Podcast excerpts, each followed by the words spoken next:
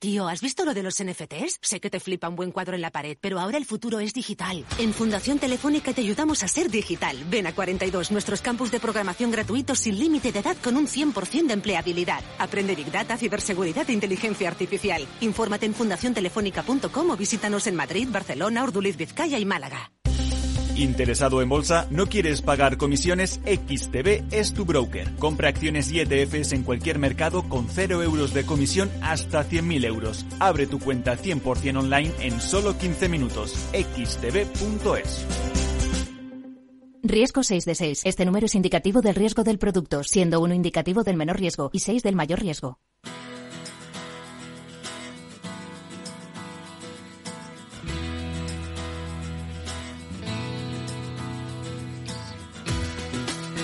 Después del trabajo, After Work, con Eduardo Castillo, Capital Radio.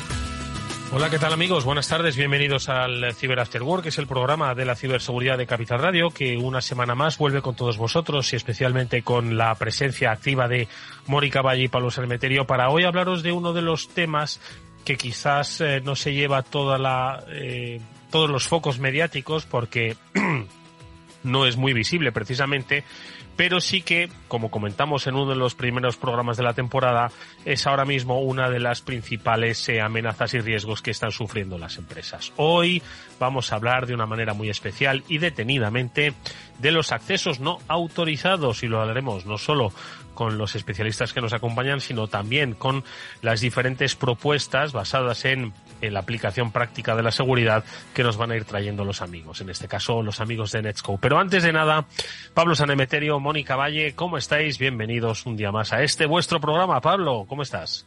Muy bien, Eduardo. Pues aquí con, con, muchas ganas de abordar este tema tan, tan apasionante que, como bien veíamos en hace algunos programas, se está convirtiendo en una tendencia total y absoluta dentro de las de los brechas de seguridad y de los incidentes, como bien reportaba BitLight Media. Bueno, pues eh, efectivamente fue Mónica Valle, directora de BitLight Media, quien nos puso sobre la mesa pues un tema yo creo que interesante. Es cierto que, eh, como la propia Mónica dijo, se van alternando eh, las diferentes amenazas, pero de manera significativa, Mónica había puesto sobre la mesa la idea de que las, eh, los accesos no autorizados habían superado al ransomware en cuanto a las amenazas en los últimos tiempos. Mónica Valle, ¿qué tal? Buenas tardes. Muy buenas tardes a todos. Pues sí, este análisis lo realizamos basándonos en esos datos que mes a mes va notificando la Agencia Española de Protección de Datos con bueno, pues esa información, esos reportes que al mismo tiempo están enviando las empresas de nuestro país. Así que es información pues que vamos teniendo reciente y midiendo un poco la temperatura de lo que está pasando. Y esos accesos no autorizados, esa pérdida de datos, robo de datos que en la que se traduce en muchas ocasiones, que recordemos que es cuando pues un cibercriminal logra acceder a un sistema informático o a un recurso informático de una empresa eh, de forma remota en este caso, ¿no? un ataque que pues puede ser de origen interno, externo, incluso, lo comentaremos, y bueno, en el que, como digo, al final el objetivo es obtener algo con ello. La información suele ser ese recurso tan valioso a el que van los cibercriminales. Bueno, pues de esto es de lo que vamos a hablar eh, eh, a lo largo de todo el programa y lo vamos a hacer pues ahora en unos instantes con Samuel Bonete, nuestro experto y amigo de Netscope, con el que vamos a hablar precisamente de los accesos no autorizados y de esas políticas de confianza cero que aplicamos en nuestras organizaciones. Nos lo explicará siempre de una manera didáctica y desde el eh, concepto de la seguridad de la nube. Luego hablaremos con eh, Josep Albors eh, de ESET. Como sabéis, es uno de los responsables del área de concienciación y de ciberseguridad de ESET bueno, pues con él también hablaremos de eh, cómo se producen esos accesos no autorizados, quién accede de manera ilegal a los entornos de una empresa y qué es lo que, como decía Mónica, pretende adquirir. Y luego, por cierto, que haremos un pequeño repaso a las citas que ya empiezan a moverse en el mundo de la ciberseguridad. La primera de ellas está en el horizonte. Bueno, la primera de muchas de ellas está en el horizonte, muy destacada. La ruta es Valencia, pues con Román Ramírez, uno de sus organizadores, hablaremos también en este, en este programa. Eh, vamos ya a saludar con nuestra píldora Sasi, escuchamos la sintonía a nuestro amigo Samuel Bonete.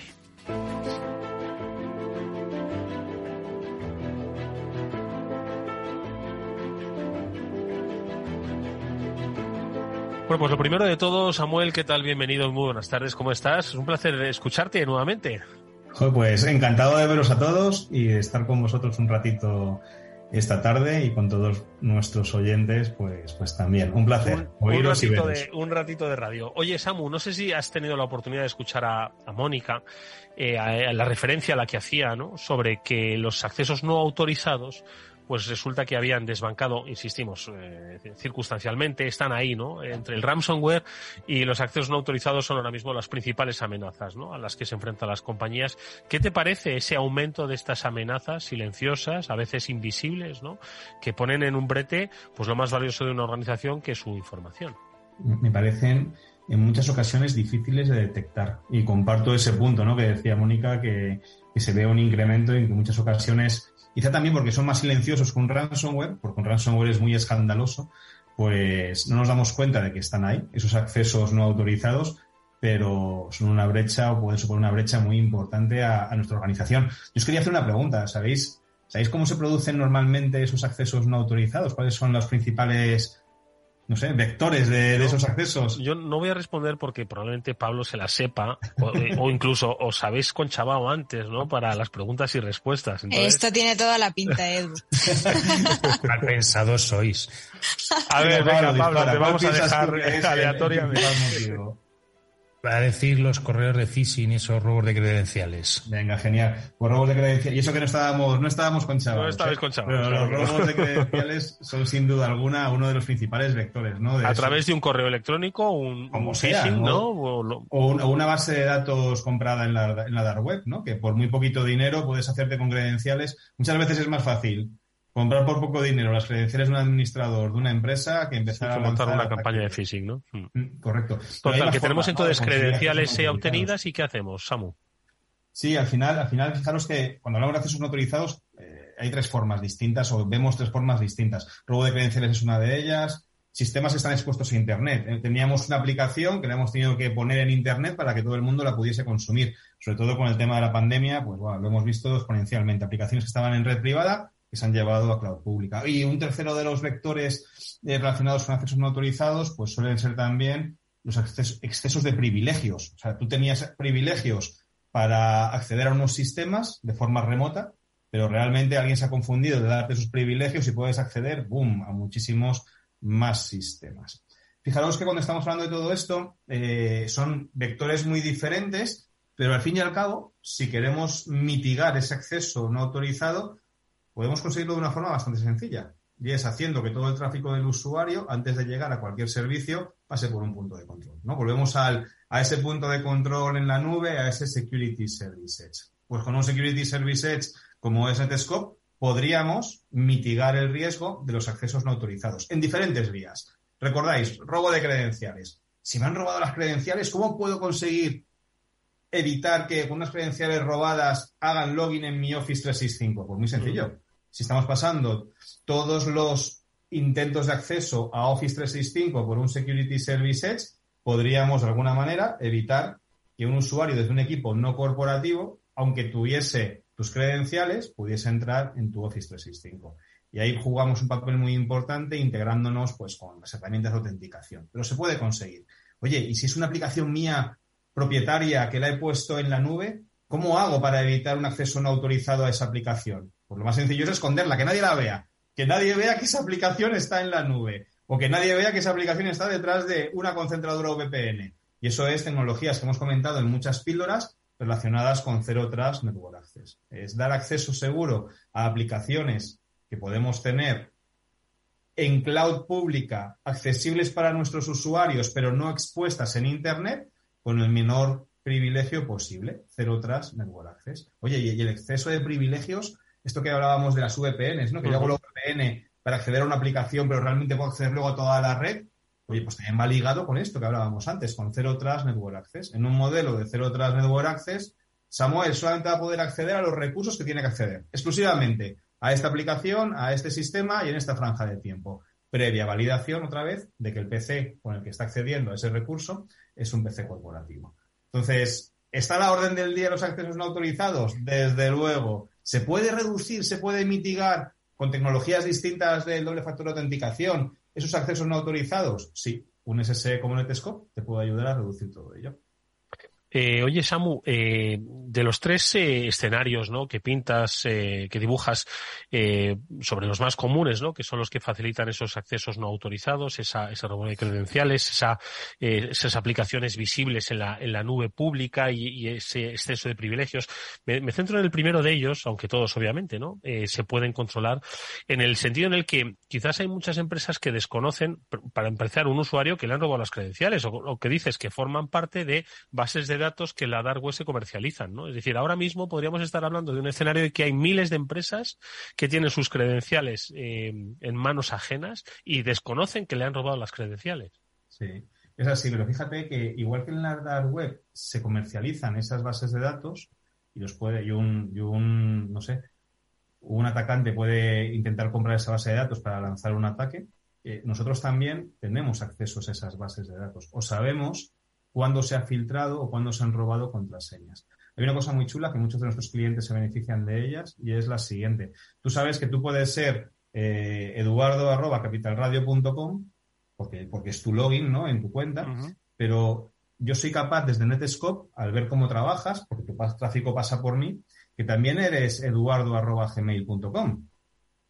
Y soy capaz de saber también que eduardo.gmail.com lo estás utilizando en diferentes aplicaciones, en LinkedIn, en diferentes aplicaciones cloud. Bueno, ¿a dónde voy? Voy a que si somos capaces de saber no solamente quién eres en la empresa, sino también quién eres en tu vida personal, si yo soy capaz de detectar una fuga de información o un, un robo de credenciales de tu vida personal. ¿Por qué? Porque estamos en esa dark web, porque estamos viendo dónde se han robado credenciales, porque tenemos acceso a veces a bases de datos de credenciales robadas. Yo podría lanzarte una alerta en tu correo corporativo y decirte. Eduardo, que sepas que ha habido una brecha en LinkedIn, que se han robado las contraseñas de eduardo.gmail.com y si utilizas la misma contraseña en tu cuenta corporativa, hace favor de cambiarla. Entonces, ese tipo de inteligencia es una inteligencia que está disponible y en la que nos metemos para cuando esas cosas pasan, a lanzar alertas a los usuarios. Una última cosa que es en la que siempre insisto, eh, hemos dado privilegios que no teníamos que dar, hemos subido la nube por cuestiones de necesidad. Al final, tú lo has dicho, el confinamiento pues hizo que tuviésemos que dis a, dar disponibilidad ¿no? a todo el mundo cuando se fue a su casa o sencillamente, efectivamente, pues eh, eh, nos han robado las credenciales porque hemos puesto la misma en, en múltiples sitios. Eh, llega Netscope y nos da un tirón de orejas, pero bueno, no, no muy fuerte, pero luego nos ayuda.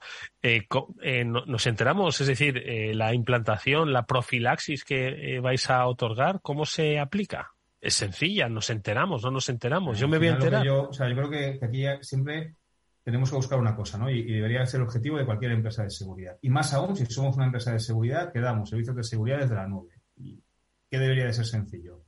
Pues que no haya un impacto para el usuario, que la seguridad sea transparente para el usuario, que el usuario no perciba la seguridad como, un, como una barrera, sino como algo que le, que le ayuda.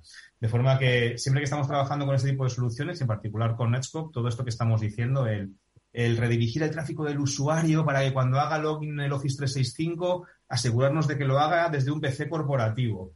O no, no publicar la aplicación en Internet, sino que dar acceso al usuario transparente a la aplicación todo esto lo queremos hacer de una forma realmente transparente para el usuario y que el usuario no se entere, no perciba la seguridad como, como algo más que tiene que hacer. Por eso nuestra manía, ¿no? Por ejemplo, el tema de, de las aplicaciones, de no publicarlas, de no ponerlas en Internet abiertas y, no utilizar las VPNs, porque las VPNs al final tienes que levantar la VPN, es costoso, a veces funciona, a veces no funciona.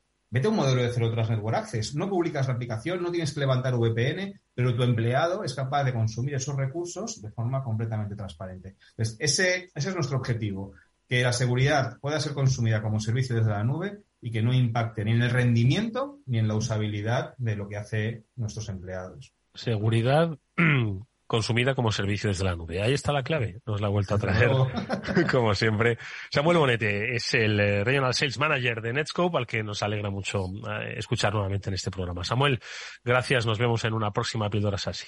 A vosotros, oye, y no olvidéis, el futuro de la seguridad está en la nube. Allí nos encontraremos todos, Samuel. Muchas gracias. Vamos con unas noticias.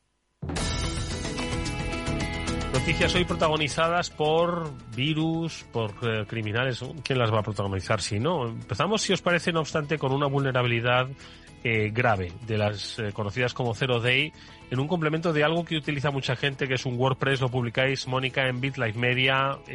a ver, grado de alerta que habéis dado. Efectivamente, en este caso, pues millones de páginas web, de sitios web en todo el mundo están construidas sobre WordPress, que es un, bueno, un gestor de contenidos que permite eh, gestionar esas webs de una forma más sencilla, ¿no? Subiendo el contenido y ese sistema, WordPress, permite también eh, hacerlo, esa gestión, mediante una serie de plugins que son unos complementos que añaden pues más características, seguridad o cualquier otra posibilidad. Y en este caso ha sido uno de esos plugins, uno de esos complementos de WordPress, en este caso un complemento de pago llamado eh, WordPress Gateway, que es el que está siendo explotado además de forma activa por ciberdelincuentes. ¿Qué significa esto? Pues que podrían hacerse con el control de miles de sitios web afectados que tienen instalado este plugin. Entonces ahora es fundamental que aquellos eh, dueños de páginas web que sepan que tienen instalado este plugin o bueno, que lo verifiquen porque muchas veces en esas, en esas páginas web de WordPress se instalan muchísimos plugins, que se revise si tienen este y que revisen si hay actualizaciones de seguridad, que de momento no las tenemos, que eh, lo bloqueen de momento para evitar que ese plugin pueda suponer una amenaza de seguridad. Y es importante hacerlo porque hay más de 280.000 sitios web en todo el mundo donde está instalado. Madre mía. Esto sí que es eh, abrir la puerta a un acceso no autorizado. Pablo, ¿qué te parece? Pues una, vulnerabilidad más de, WordPress, que como bien dice Mónica, es un sistema ampliamente utilizado a la hora de crear contenidos. Eh, yo le diría a todos los, usuarios o a todos los gestores que tengan este software que se pasen por la noticia de BitLife Media, porque ahí ponen la referencia a una traza que puede dejar este ataque con lo cual podría ser que encuentren esa traza en sus, en sus sistemas y pues que apliquen la, la regla de defensa que han publicado mientras generan el parche, que está publicada en la página de, de Reference. Bueno, pues eh, mm, todos los que usan eh, eh, WordPress, que son, como ha dicho Mónica, muchísimos, eh, muchísimos sitios en, en Internet en, a lo largo de todo el planeta, que hagan una revisión, ¿de acuerdo? No necesariamente va a ser grave, pero por lo menos que empiecen a acercarse porque de, de ello va a depender muchas veces la visibilidad de su propio negocio, así que muchísimo ojo con este tipo de vulnerabilidades. Vamos con un virus también en una plataforma conocida, utiliza YouTube como medio de propagación y este, este virus, ¿cómo, cómo se llama, Pablo? Pues este virus, y más que, más que un virus, es, un, es otro mecanismo más de ingeniería social para conseguir que la gente sea infectada y resulte infectada por, por malware, me recuerda a, ¿tú te acuerdas aquellas épocas de los 90, 2000, cuando tenías juegos y para jugar a ellos había una contraseña y había eh, software que te daba la contraseña o que te generaba la contraseña para tu juego? Sí, sí, claro que me acuerdo, sí. normalmente eso era una vía genial para infectar, el ejecutar esos, eh, esos programas de, que daban contraseñas. Pues ¿qué han hecho esta vez? Pues lo han traído de, de aquellas épocas, que yo creo que para mucha gente se habrán olvidado, lo han traído a través de YouTube, a través de juegos de, de que, que, tienen bastante repercusión y que mucha gente juega a ellos, publican trucos o trampas o formas de superar niveles dentro de esos juegos basadas en este tipo de, herramientas o de generar contraseñas o de generar elementos especiales sobre el juego. Tú te los descargas, ellos te ponen el vídeo, te ponen el enlace, tú te lo descargas en tu equipo y una vez descargado y ejecutado para conseguir ese truco, probablemente consigas el truco en el videojuego y además un bonito regalito de infección en tu equipo y otro acceso no autorizado a tu equipo gracias a ese kilo Xgen o a esa herramienta que te va a generar trucos sobre ese videojuego. Eh, nuevamente es, eh, bueno, iba a decir, hay por supuesto una, un acto malicioso detrás, pero sobre todo, Mónica, pues ingeniería social. Van mm. a donde más nos duele, que es eh, la necesidad de superar las, las fases de un mm. juego, ¿no? Y la, adicción, ¿no? Que muchas veces se suponen muchos de ellos, ¿no? Está claro, sí. Además, hay que tener en cuenta en este caso que cuando, bueno, hacemos este tipo de trampas, ¿no? Como bien decía Pablo, que cada vez se hacen menos, pero bueno, todavía quedan pues algunos resquicios de descargarse esos cracks y demás, pues esto puede tener consecuencias. De hecho, pasaba antes, pasará ahora y seguirá pasando mientras existan, que son fuentes de problemas o de posibles problemas. Entonces, evita eh, a toda costa descargar ese tipo de paquetes, de cracks, de mm, trucos falsos, etcétera, que sobre todo nos descargan un punto raro, un punto zip que no sabemos qué contiene y hay una alta probabilidad de que nos estemos descargando otra cosa totalmente distinta a lo que pensábamos o lo que pensábamos más un regalito extra.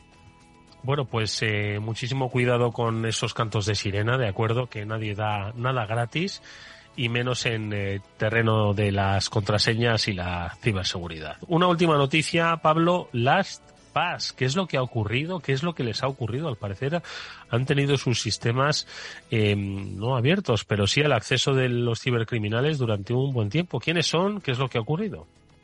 Pues las PAS son una herramienta para tener todas tus contraseñas en un único software. ¿vale? En general, pues te sonará One Password o te puede sonar si eres usuario de Apple, ese llavero de Apple que tiene.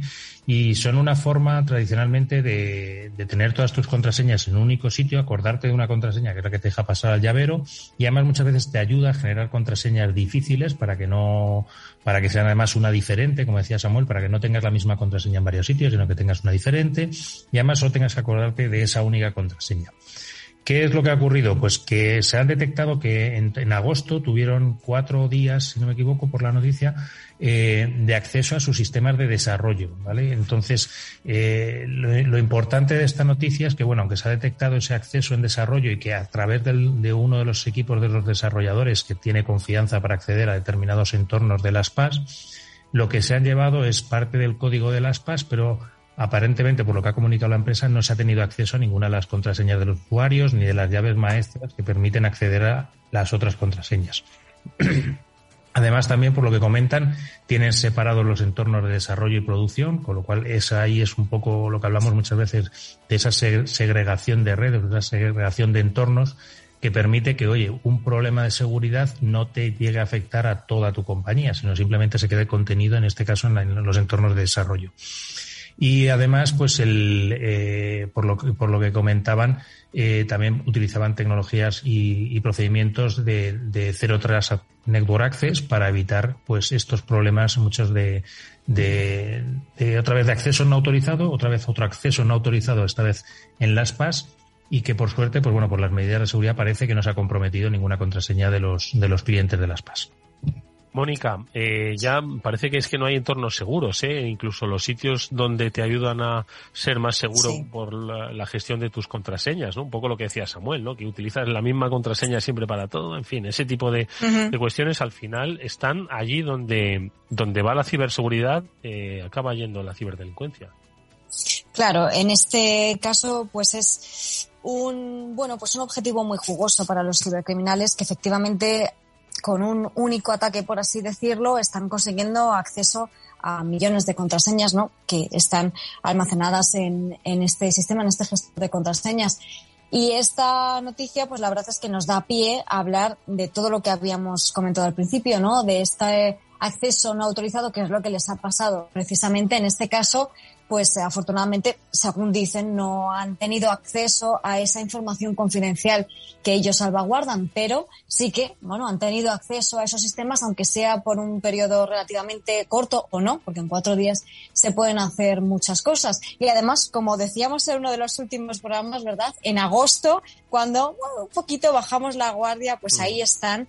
Así que siempre, siempre hay que estar con mucho ojo para evitar para, bueno, también como decía Samu, ¿no? Poder detectarlo también lo antes posible y que no sean cuatro días, que sean pues unos minutos, unos segundos y actuar cuanto antes. Pues venga, de accesos no autorizados vamos a hablar ya con nuestro amigo invitado. Enseguida le saludamos. Ya está por aquí Josep Albors, que nos va a contar pues cuáles son eh, esas claves para eh, eh, proteger a los entornos empresariales y sobre todo bueno pues tener buenas prácticas para evitar que la información preciada de nuestra compañía pues caiga en manos ajenas. Vamos a hacer una brevísima pausa, vamos a escuchar un consejo y enseguida saludamos a Josep Albors. Si inviertes en bolsa, esto te va a interesar. XTB tiene la mejor tarifa para comprar y vender acciones y ETFs, cero comisiones hasta 100.000 euros de nominal. Si inviertes en bolsa o quieres empezar más sencillo, imposible. Entras en xtb.es, abres una cuenta online y en menos de 15 minutos compras y vendes acciones con cero comisiones, con atención al cliente en castellano y disponible las 24 horas al día.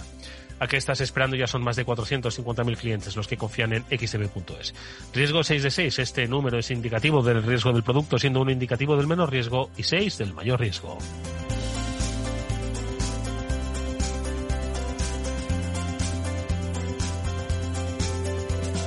After Work con Eduardo Castillo. ¿Qué es ir más allá? Con Arval podrás llegar donde te propongas de la forma más sostenible y darle a tu empresa todas las soluciones de movilidad que necesite, asesorando con las mejores opciones de movilidad para las distintas necesidades de tu flota, con vehículos electrificados, bicicletas, coche compartido. Arval, la transición energética arranca aquí. Más información en arval.es. Eduardo Castillo en Capital Radio, After Work.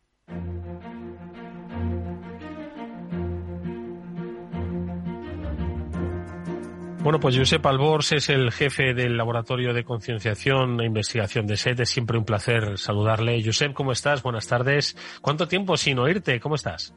Hola, buenas tardes. Bueno, me pillas con un poquito de jet lag, pero bien, atendiendo como siempre vuestra llamada. Oye, viajes de ocio y de negocio, ¿cómo está la ciberseguridad por el mundo, Josep? Pues por desgracia está movidito. Aterricé ayer de Japón y allí también tienen sus propios temas. Estuvimos ayudándoles con unos temas también con temas, eh, por ejemplo, de Killnet, que estuvieron con un ciberataque de de servicio.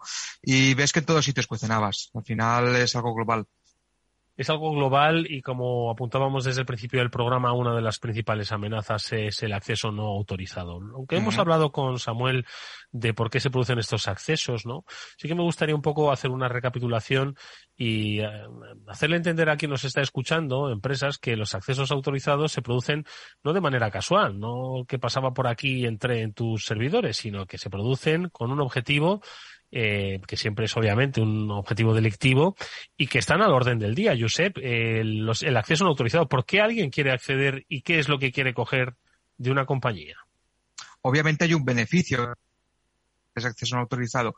Por una parte, el acceso no autorizado puede ser eh, el principio de conseguir este objetivo, que puede terminar con el robo de información confidencial o robo de propiedad intelectual, pero también puede seguir, y lo estamos viendo cada vez más, más persistentes que no solamente roban esa información, sino que amenazan con hacerla pública y se tiende a eh, pues, eh, requerir el pago de una cantidad además de lo que ya estamos viendo desde hace años, que es el cifrado de esa información por parte del ransomware. Entonces, al final es todo eh, un ecosistema de es obtener a base de estos accesos no autorizados esa información confidencial de las empresas y venderla o directamente utilizarla como medio para un chantaje y hacer que la empresa pague para que esa información no se difunde. Pablo. Hola, Josep, bienvenido al programa, gracias por, por estar con nosotros. Y nada, hoy que estabas comentando los problemas que estaban teniendo en Japón, quizás con, denegaciones de servicio, pero también están teniendo problemas con accesos no autorizados, que es un poco el, el tema del, del, programa, que nos hemos hablado en tres noticias de tres distintos eh, accesos no autorizados que se pueden llegar a dar.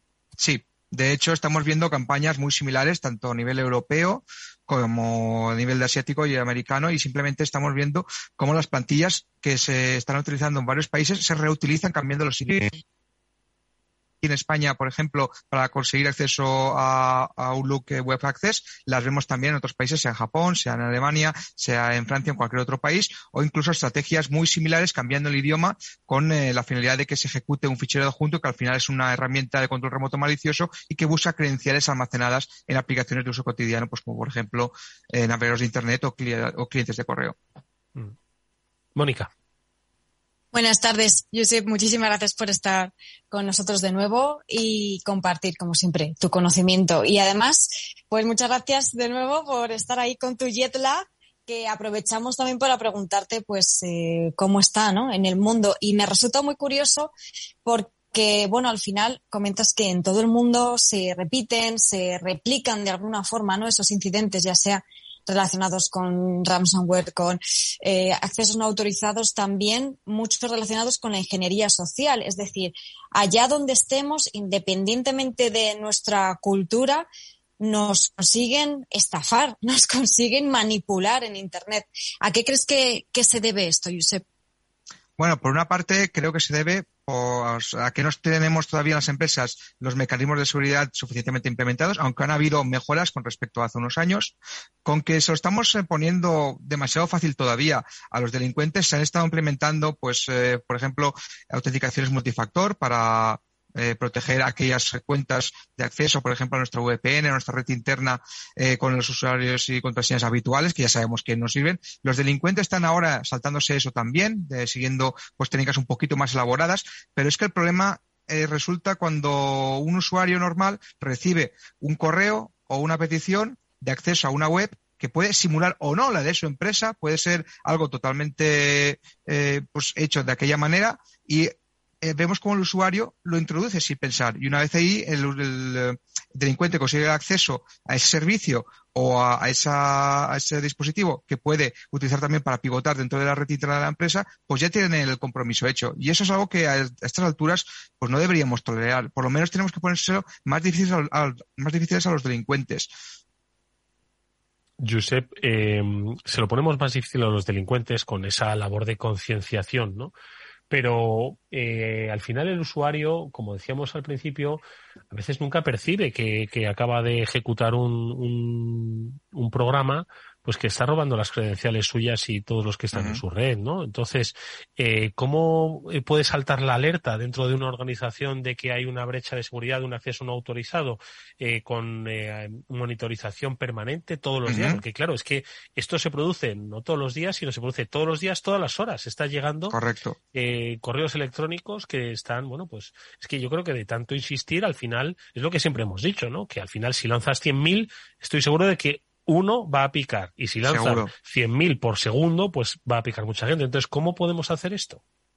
Bueno, partiendo de la base de que se tiene que monitorizar no solamente lo que, lo que hacen los usuarios, sino a qué accesos se realizan, desde qué tipos de usuarios, eh, podríamos empezar con las eh, medidas preventivas. Es decir, qué configuración tiene cada usuario, qué permisos tiene cada usuario para acceder a según qué recursos de la empresa porque seguimos viendo cómo en una empresa estándar española, una pyme, muchos usuarios, incluso gente que está trabajando desde hace poco, tiene acceso a recursos compartidos o a recursos de la empresa que son vitales para el buen funcionamiento de la misma y que un compromiso de esa cuenta puede provocar, si bien no el acceso directo desde esa cuenta, sí que puede provocar movimientos laterales por parte de un delincuente que sepa aprovechar vulnerabilidades o simplemente una red mal configurada para acceder a esa información. Entonces, por una parte tenemos que prevenir que eso suceda y por otra parte detectar cuándo eso se está, eh, produciendo. Y eso también se puede detectar. Horas introspectivas de acceso, se pueden configurar, por ejemplo, límites de acceso a qué ficheros eh, según el horario de trabajo o incluso monitorizar qué eh, usuarios están accediendo a qué tipos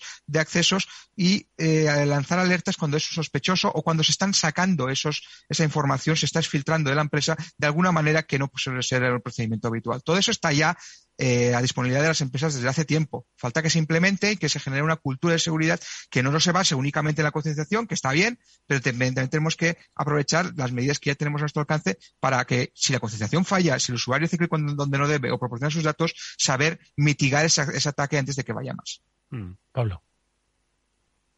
Y Josep, ya que comentabas que, que no sé, o sea, está la tecnología, pero no se está utilizando.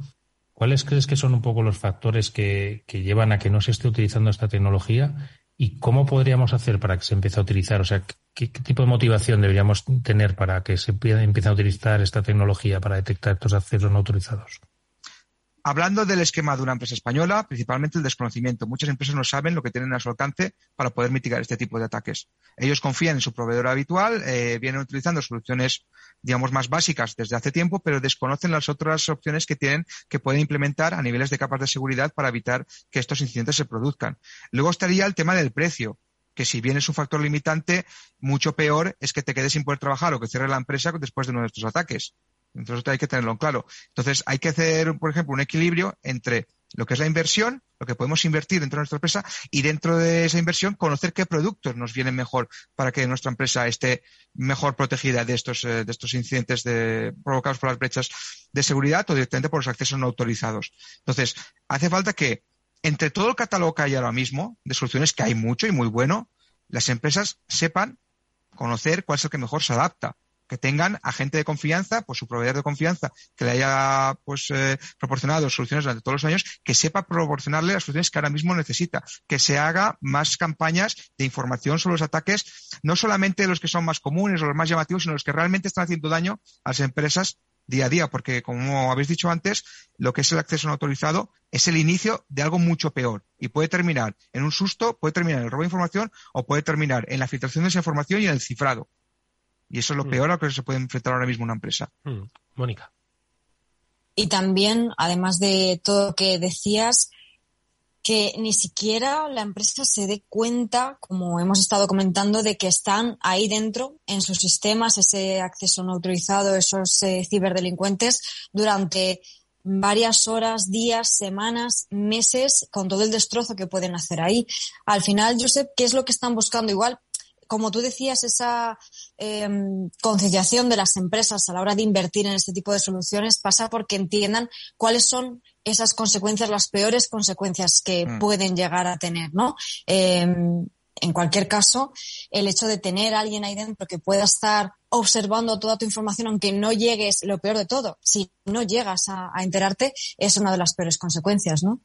Correcto. Y en los últimos años hemos visto como cada vez los incidentes de ciberseguridad están eh, copando pues noticiarios más generalistas. Por otro, sabéis hacéis una labor muy buena porque estáis informando a mucha gente que pues hasta hace tiempo pues no tendría mucha concienciación sobre este tipo de incidentes. Ahora se hace eso de una forma más constante.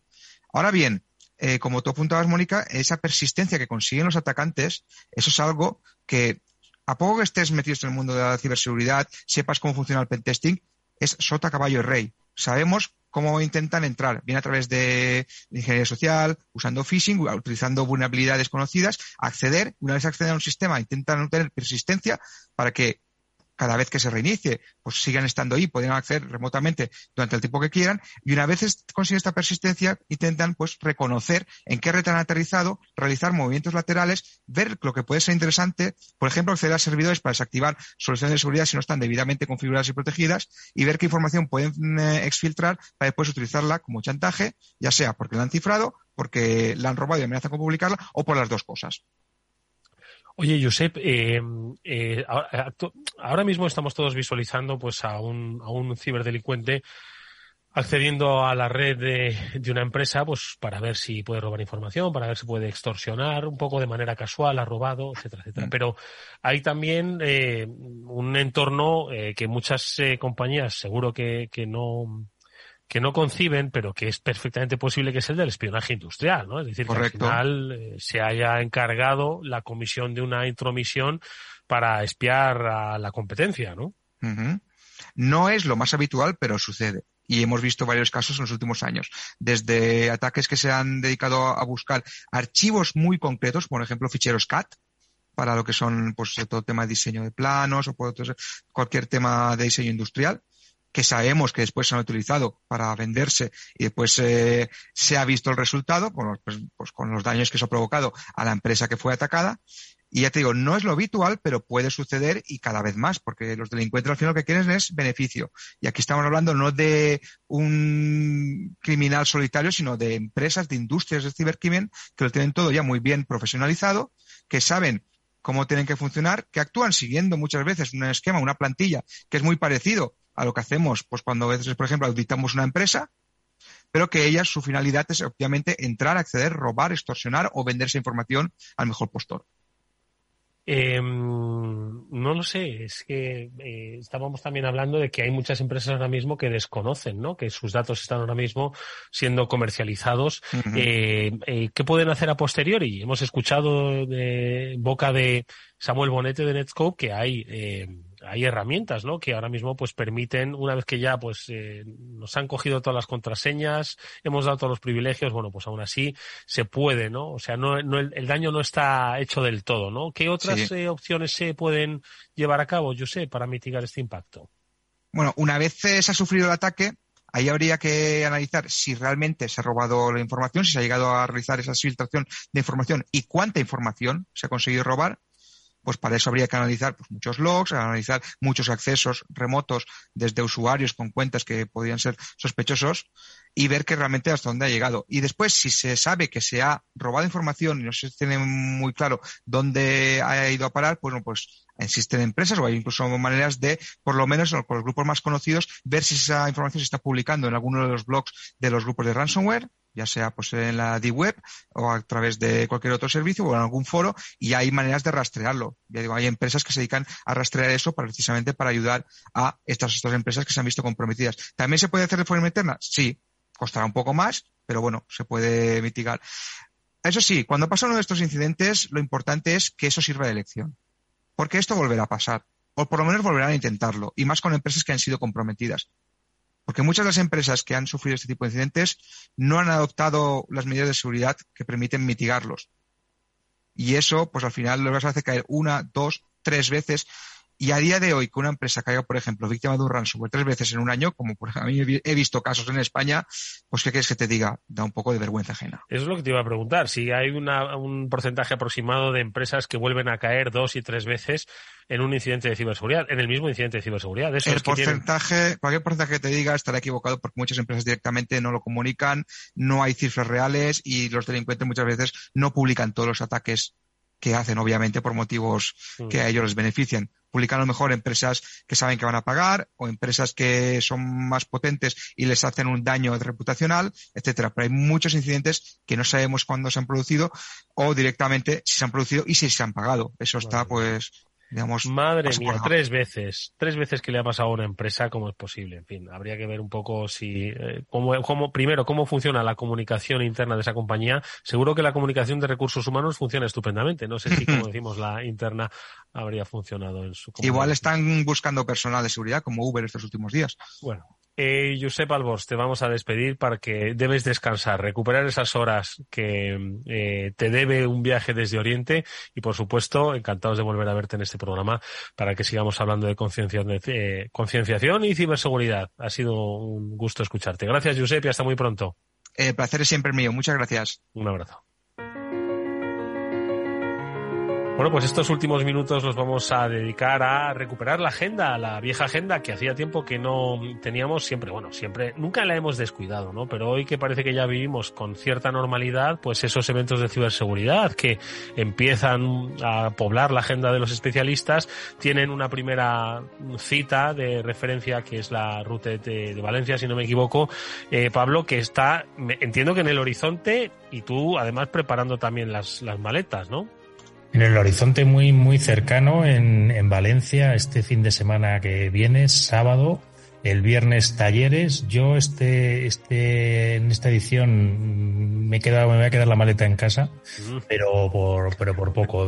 Habrá otras ediciones en las que me vaya, que ya sabéis que a mí me encanta la, la Hombre, sobre todo, siempre que tiene playa, siempre que las, las citas de, de ciberseguridad tienen playa, allí que te vemos. ¿Cómo está planteada? La recuperan, además, una cita importante, es un poco esa previa, ¿no? Esa ruta de Madrid.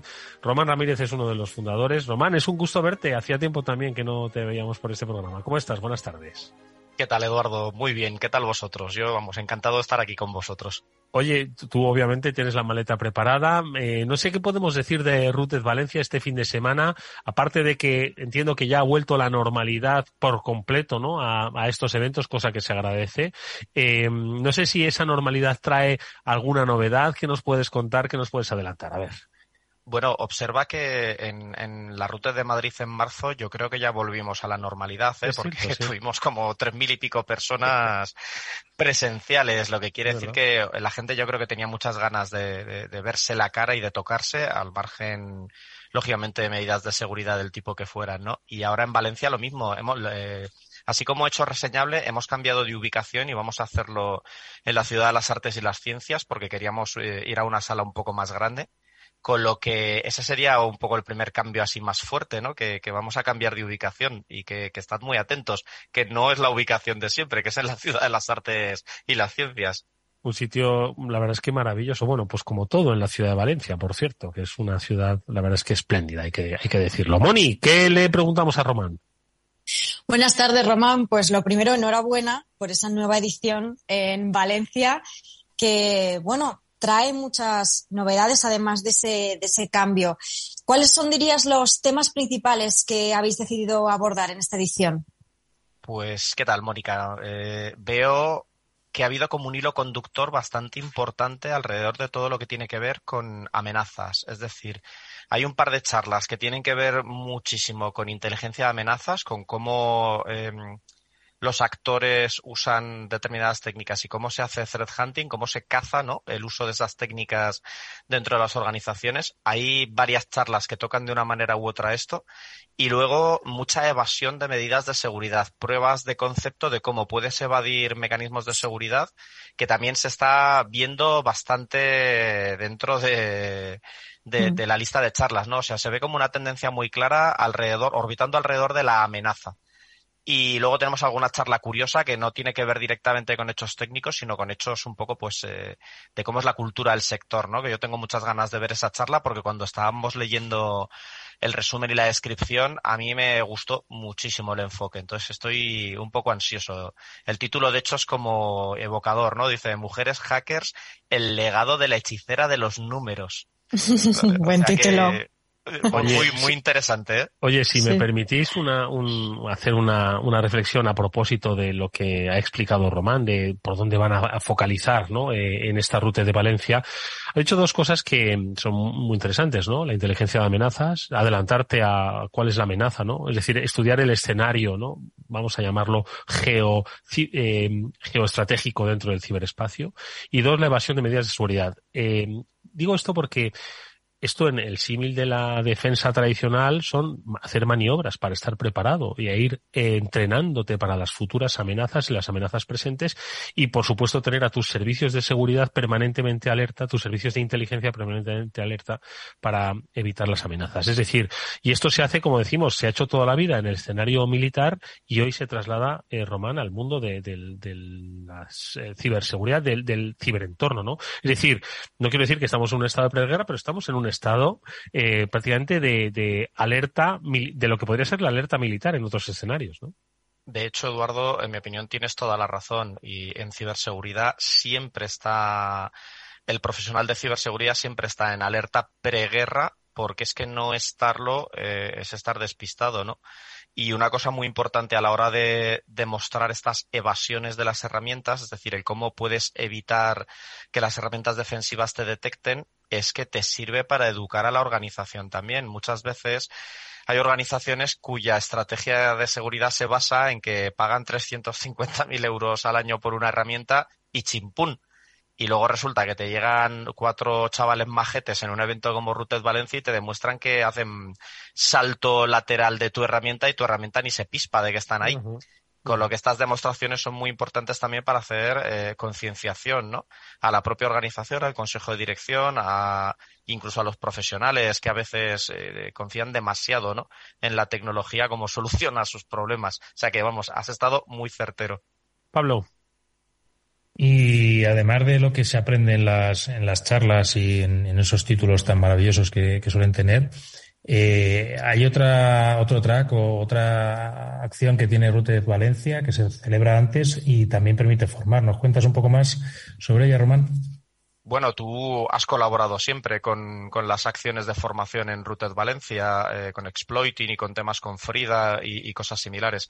Eh, para nosotros es muy importante lo de las acciones de formación y solemos seleccionar temáticas que creemos que son muy relevantes para, para abordarlas en cada edición, pues eh, tanto en Valencia como en Málaga como en Madrid, ¿no? Y este año tenemos eh, bastantes cosas curiosas alrededor de pues, exploiting y, otras técnicas Y yo os diría sobre todo que, es que es muy importante estar constantemente formado y además eh, yo cada vez veo más importante las formaciones eh, en el sitio.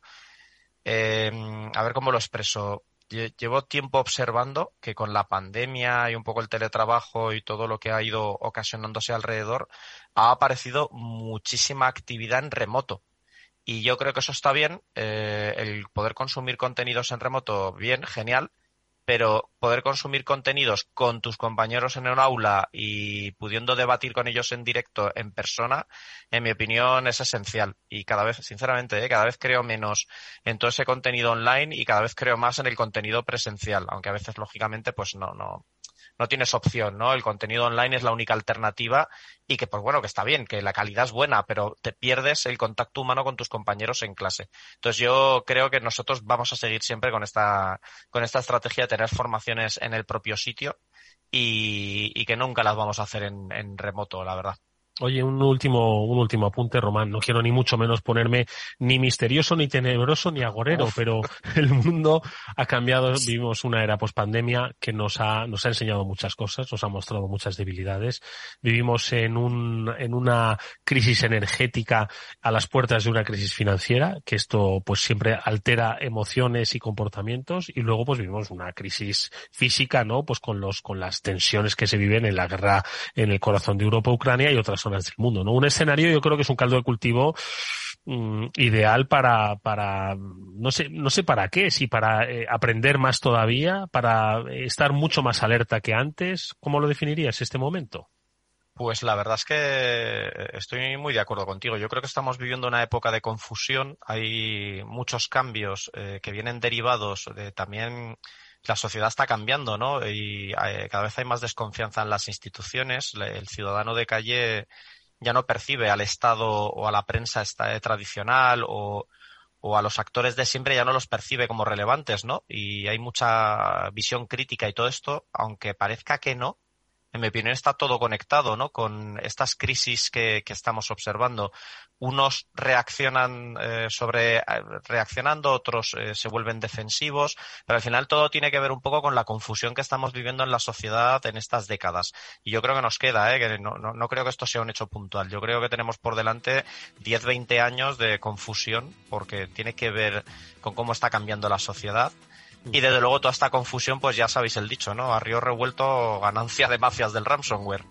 Bueno, pues mira, si hay un sitio para empezar a entender lo confuso de nuestro tiempo. Ese es Crutes Valencia. No solo van a saber cómo está el estado de esos cambios, de esas transformaciones sociales, políticas, tecnológicas, sino también dónde empiezan las soluciones. Empiezan, por supuesto, en la gestión del talento en ciberseguridad que se concentra en Valencia este próximo fin de semana.